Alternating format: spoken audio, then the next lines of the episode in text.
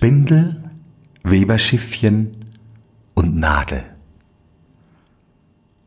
Es war einmal ein Mädchen, dem starb Vater und Mutter, als es noch ein kleines Kind war.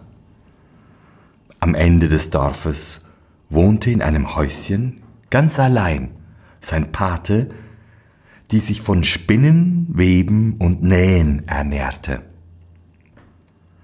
Die Alte nahm das verlassene Kind zu sich, hielt es zur Arbeit an und erzog es in aller Frömmigkeit.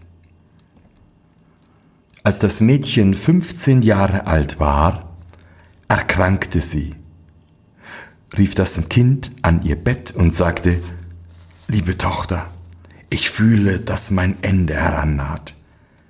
Ich hinterlasse dir das Häuschen, Darin bist du vor Wind und Wetter geschützt. Dazu Spindel, Weberschiffchen und Nadel. Damit kannst du dir dein Brot verdienen. Sie legte noch die Hände auf seinen Kopf, segnete es und sprach, Behalte nur Gott in dem Herzen, so wird dir es wohlgehen. Darauf schloss sie die Augen und als sie zur Erde bestattet wurde, ging das Mädchen bitterlich weinend hinter dem Sarg und erwies ihr die letzte Ehre. Das Mädchen lebte nun in dem kleinen Haus ganz allein, war fleißig, spann, webte und nähte und auf allem, was es tat, ruhte der Segen der guten Alten. Es war, als ob sich der Flachs in der Kammer von selbst mehrte, und wenn sie ein Stück Tuch oder einen Teppich gewebt oder ein Hemd genäht hatte, so fand sich gleich ein Käufer, der es reichlich bezahlte, so dass sie keine Not empfand und andern noch etwas mitteilen konnte. Um diese Zeit zog der Sohn des Königs im Land umher und wollte sich eine Braut suchen. Eine arme sollte er nicht wählen und eine reiche wollte er nicht. Da sprach er, die soll meine Frau werden, die zugleich die ärmste und die reichste ist. Und als er in das Dorf kam, wo das Mädchen lebte, fragte er, wie er überall tat, wer in dem Ort die reichste und die ärmste wäre. Sie nannten ihm die reichste zuerst. Die ärmste, sagten sie, wäre das Mädchen, das in dem kleinen Haus ganz am Ende wohnte. Die Reiche saß vor der Haustür in vollem Putz. Und als der Königssohn sich näherte, stand sie auf, ging ihm entgegen und neigte sich vor ihm. Er sah sie an, sprach kein Wort und ritt weiter. Als er zu dem Haus der Armen kam, stand das Mädchen nicht an der Türe, sondern saß in seinem Stübchen. Er hielt das Pferd an und sah durch das Fenster, durch das die helle Sonne schien, das Mädchen an dem Spinnrad sitzen und emsig spinnen. Es blickte auf, und als es bemerkte, dass der Königssohn hereinschaute, ward es über und über rot, schlug die Augen nieder und spann weiter. Ob der Faden diesmal ganz gleich ward, weiß ich nicht, aber es spann so lange, bis der Königssohn wieder weggeritten war. Dann trat es ans Fenster, öffnete es und sagte, es ist so heiß in der Stube.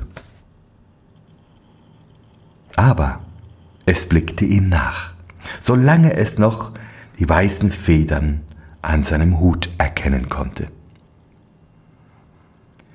Das Mädchen setzte sich wieder in seine Stube zur Arbeit und spann weiter. Da kam ihm ein Spruch in den Sinn, den die Alte manchmal gesagt hatte, wenn es bei der Arbeit saß, und es sang so vor sich hin Spindel, Spindel, geh du aus, bring den Freier in mein Haus. Was geschah? Die Spindel sprang ihm augenblicklich aus der Hand und zur Türe hinaus. Und als es vor Verwunderung aufstand und ihr nachblickte, so sah es, dass sie lustig in das Feld hineintanzte und einen glänzenden goldenen Faden hinter sich herzog. Nicht lange, so war sie ihm aus den Augen entschwunden. Das Mädchen, da es keine Spindel mehr hatte, nahm das Weberschiffchen in die Hand, setzte sich an den Webstuhl und fing an zu weben. Die Spindel aber tanzte immer weiter, und eben als der Faden zu Ende war, hatte sie den Königssohn erreicht. Was sehe ich? rief er.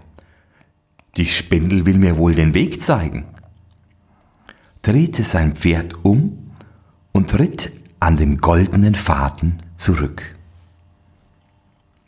Das Mädchen aber saß an seiner Arbeit und sang Schiffchen, Schiffchen, webe fein, für den Freier mir herein. Alsbald sprang ihr das Schiffchen aus der Hand und sprang zur Türe hinaus. Vor der Türschwelle aber fing es an, einen Teppich zu weben, schöner als man je einen gesehen hat.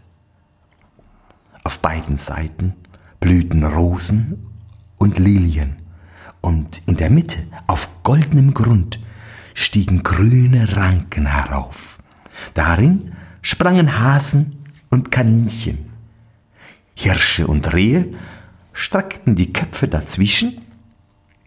Oben in den Zweigen saßen bunte Vögel. Es fehlte nichts, als dass sie gesungen hätten.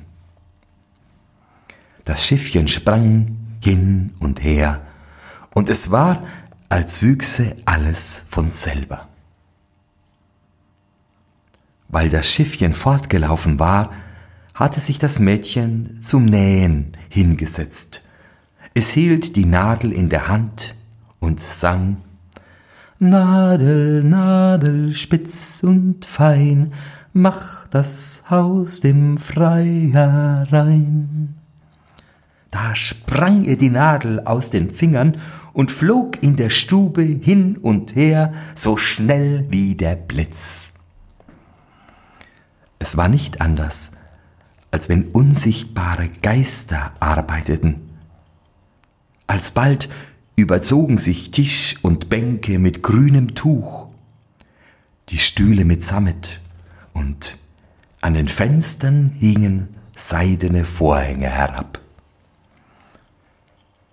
Kaum hatte die Nadel den letzten Stich getan, so sah das Mädchen schon durch das Fenster die weißen Federn von dem Hut des Königssohns, den die Spindel an dem goldenen Faden herbeigeholt hatte.